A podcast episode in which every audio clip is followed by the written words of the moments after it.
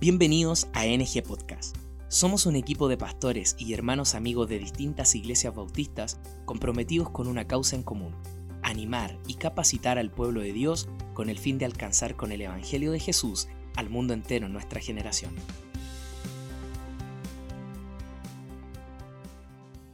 Bienvenido a un nuevo episodio del podcast Nuestra Generación. Mi nombre es Jorge Muñoz, soy pastor de la iglesia Bautista Fe. Estoy trabajando como pastor ahí desde hace un periodo de seis años y actualmente trabajo como profesor y director en el Seminario Chileno Bautista. Para mí es un privilegio poder estar hoy día conversando acerca de qué es lo que desacredita a un pastor, qué es lo que descalifica a un pastor y lo deja fuera del ministerio. Para responder a esta pregunta, quisiera que leyéramos un pasaje que está en Primera de Timoteo, capítulo 3, versículo 1. Allí encontramos los requisitos del pastor y qué es lo necesario para que éste pueda ejercer. Versículo 1 de Primera de Timoteo, capítulo 3. Dice lo siguiente: Palabra fiel, si alguno anhela obispado, buena obra desea.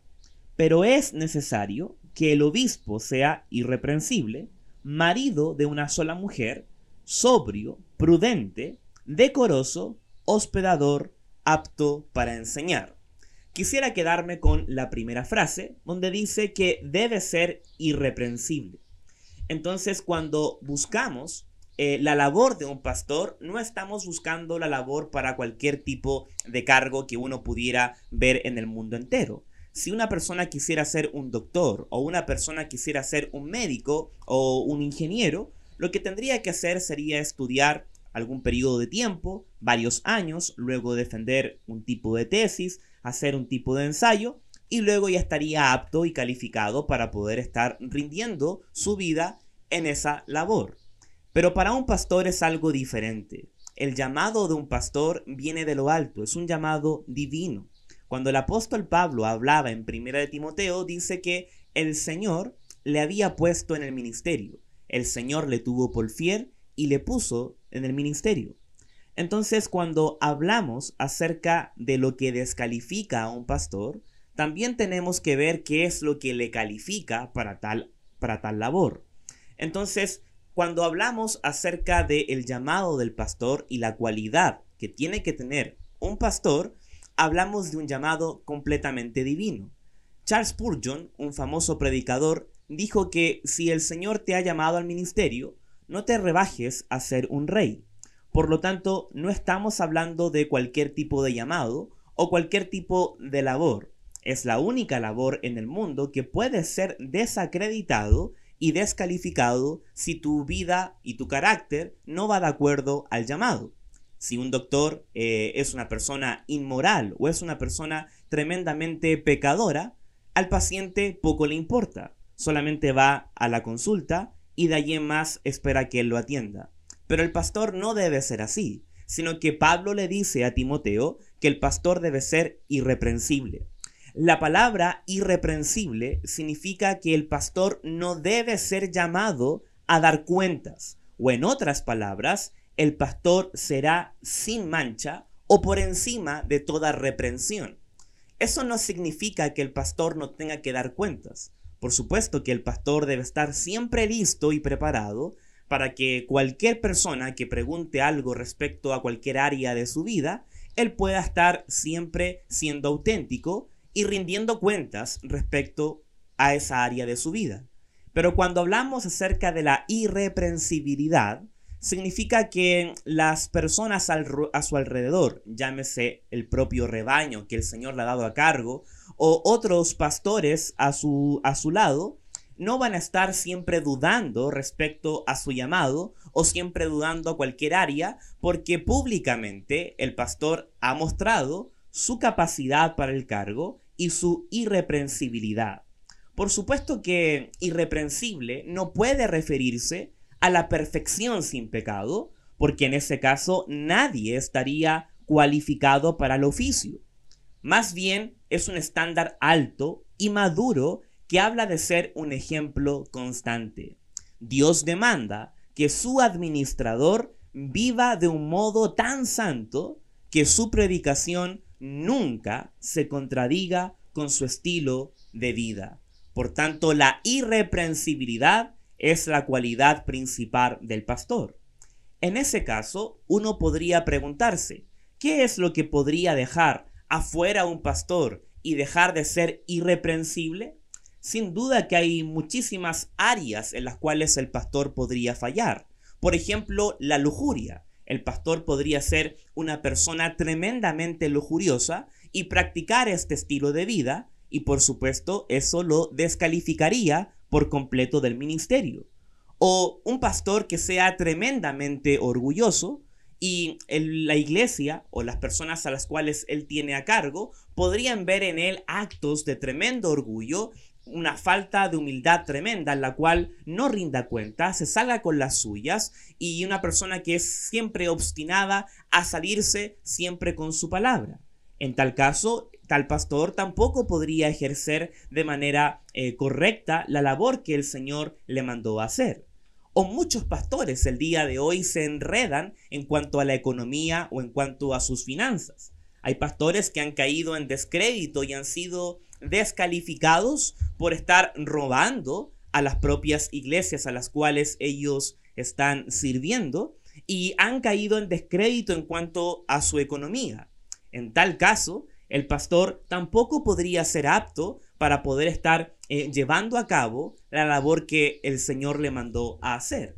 Observa lo que dice en Primera de Timoteo, capítulo 1, versículo 3, eh, perdón, versículo versículo 3 dice, no dado al vino, no pendenciero, no codicioso de ganancias deshonestas. Por tanto, el pastor debe ser una persona íntegra en cuanto a su economía, el pastor debe ser una persona íntegra en cuanto a sus finanzas. No puede ser con ganancias deshonestas. Tiene que ser una persona que esté controlando su dinero, en, tal caso, el dinero de su hogar, y también el dinero de la iglesia, si es que por él también pasa dinero. Y también lo otro que podría dejar a un pastor descalificado sería su inmoralidad sexual. Y es aparentemente aquí donde Pablo se detiene un poco más de tiempo para hablarle al joven Timoteo. Capítulo 3 de Primera de Timoteo, versículo 1, después de decir irreprensible, en el versículo 2 dice marido de una sola mujer. En el idioma original, la frase significa hombre de una mujer. Lo que está hablando aquí el apóstol Pablo es que eh, el estándar bíblico para el pastor debe ser que el hombre, el pastor, debe ser marido de una sola mujer. Aquí obviamente queda en manifiesto que el pastor no puede obviamente caer en adulterio. En tal caso, también él quedaría descalificado del, ministerio al caer en adulterio o cualquier tipo de fornicación que sea una práctica allí en su vida. Entonces, ¿qué es lo que observamos aquí? Que la Biblia enseña claramente que una vez que el hombre falla en el área de la moralidad sexual, deja de estar cualificado para el ministerio pastoral. Obviamente queremos que el Señor restaure su relación y su comunión. Y obviamente queremos que el pastor sea restaurado tanto su vida privada como también su vida matrimonial. Pero las cualidades bíblicas para alguien que predica la palabra debe ser eh, de, tal, de tal estándar que no debemos permitir que un pastor caiga en adulterio y pueda seguir ejerciendo la labor del Señor que le haya mandado hacer. Tenemos a personas con una teología correcta, pero que están viviendo vidas impuras. El estándar de Dios no puede ser rebajado por causa de la simpatía, como muchos líderes hoy día quieren hacerlo saber. No debe serlo porque podemos ser amorosos, perdonadores, bondadosos, misericordiosos y amables, sin comprometer lo que Dios dice acerca del carácter del hombre que quiere que dirija su iglesia. Todas las batallas por la integridad de la escritura son, en definitiva, vanas si los predicadores de la iglesia son corruptos y las ovejas ya no siguen a sus pastores como modelos de santidad. La iglesia necesita tener líderes irreprensibles. Todo lo que sea menos es una abominación a Dios. Y obviamente eso produce un desastre en la, en la iglesia y también en la vida personal del pastor.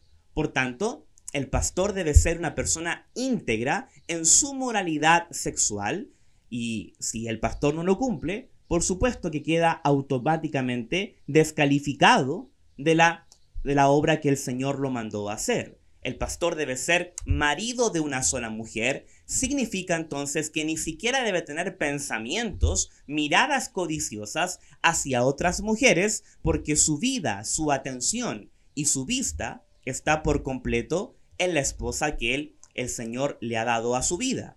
Eso no significa que un pastor tenga que ser necesariamente casado. Aquí está abierta la puerta también para que el pastor pueda ser un hombre soltero. Hasta lo que conocemos, aparentemente el apóstol Pablo era un hombre soltero, pero por eso Pablo cuida muy bien las palabras y dice hombre de una mujer, para también dar cabida, en tal caso, si también hubieren hombres solteros que desean hacer la obra del Señor. Si el pastor, su esposa ha, eh, ha muerto y él ha quedado viudo, también el apóstol Pablo en Primera de los Corintios habla que queda libre para volverse a casar. Pero mientras él esté casado, sus ojos, sus pensamientos, sus atenciones, su corazón, su todo debe estar para la mujer que el Señor le ha dado a su vida. Por tanto, el pastor debe cuidar muchísimo su corazón, su vista, sus pensamientos, para que nadie lo desvíe en cuanto a este tema. Entonces, para recapitular, ¿qué es lo que hemos visto? El pastor debe ser irreprensible en toda área, incluidas sus finanzas. También debe ser irreprensible en toda área, incluida su moralidad sexual. Observe otro principio que también sacamos acá en 1 de Timoteo capítulo 3, versículo 4. Que gobierne bien su casa, dice el pasaje, que tenga a sus hijos en sujeción, con toda honestidad. Es verdad que nosotros no podemos estar asegurando en la profesión de fe de cada uno de nuestros hijos, pero lo que sí podemos observar es que la familia del pastor debe ser una familia ejemplar dentro de la iglesia, los cuales los hijos le acompañen constantemente en la congregación y en el servicio al Señor. Mientras los hijos del pastor estén bajo el alero de su casa y bajo su autoridad espiritual y humana, los hijos deben estar siguiendo al pastor y a su padre en este caso en todo momento. No puede observarse que un pastor llegue a la iglesia y los hijos se queden en casa durmiendo, jugando o haciendo todo tipo de cosas. El pastor debe verse en la iglesia con sus hijos, debe estar sirviendo con su esposa y sus hijos, porque el apóstol Pablo pregunta, si el pastor no gobierna bien su casa, ¿cómo gobernará la casa del Señor? Pablo, más adelante en el capítulo 3, le dice a Timoteo que le ha escrito para que sepa cómo conducirse en la casa de Dios. Si el hombre, el varón llamado por el Señor, no puede controlar su primer ministerio que es la familia, ¿cómo podrá controlar y guiar el rebaño que el Señor le mandó hacer? En la Biblia encontramos que el primer ministerio, la primera institución divinamente creada fue la familia. Por tanto, el pastor debe tener sumo cuidado en poder estar guiando a su primer ministerio, que es su esposa, y sus hijos, para que éstos no tengan disolución, dice el libro de Tito. Por lo tanto, el estándar para el pastor debe ser un estándar mucho más alto, como lo vimos en el principio.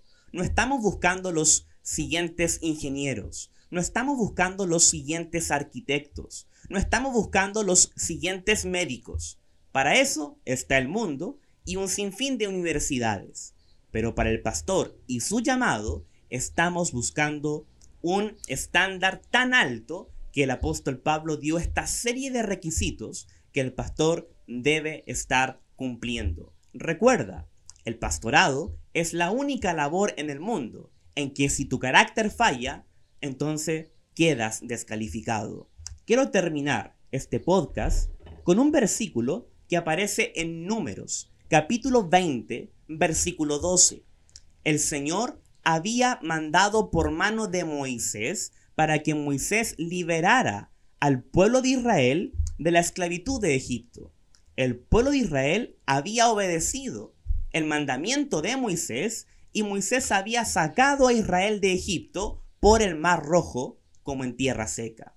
Pero luego, en el desierto, los israelitas comenzaron a quejarse y a decir que Dios parece que les había abandonado.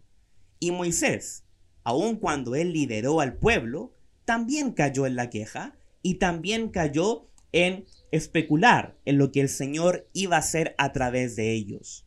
Y mira y observa lo que dicen Números capítulo 20 versículo 12. Jehová dijo a Moisés y a Aarón, por cuanto no creísteis en mí para santificarme delante de los hijos de Israel, por tanto, no meteréis esta congregación en la tierra que les he dado. ¿Cuál fue lo que falló o en qué falló Moisés acá?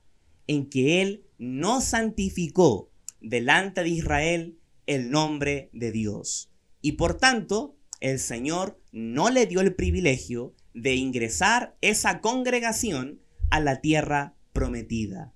Hermanos, ¿qué vemos acá entonces? Nosotros como pastores y los llamados a ser pastores, y si tú estás considerando ser un pastor, debes desde ya santificar el nombre de Dios en tu vida, a través de tu vida, en todas las áreas de tu vida, para santificar a Dios en medio de ti a través de ti en medio del pueblo que el Señor ha llamado para que tú puedas trabajar.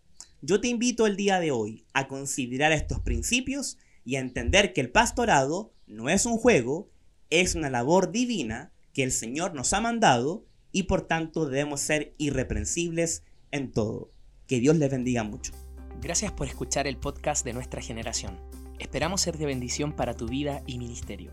Para conocer más sobre nuestro ministerio, puedes visitar el blog nuestrageneración.org. No te pierdas el siguiente episodio. Te esperamos.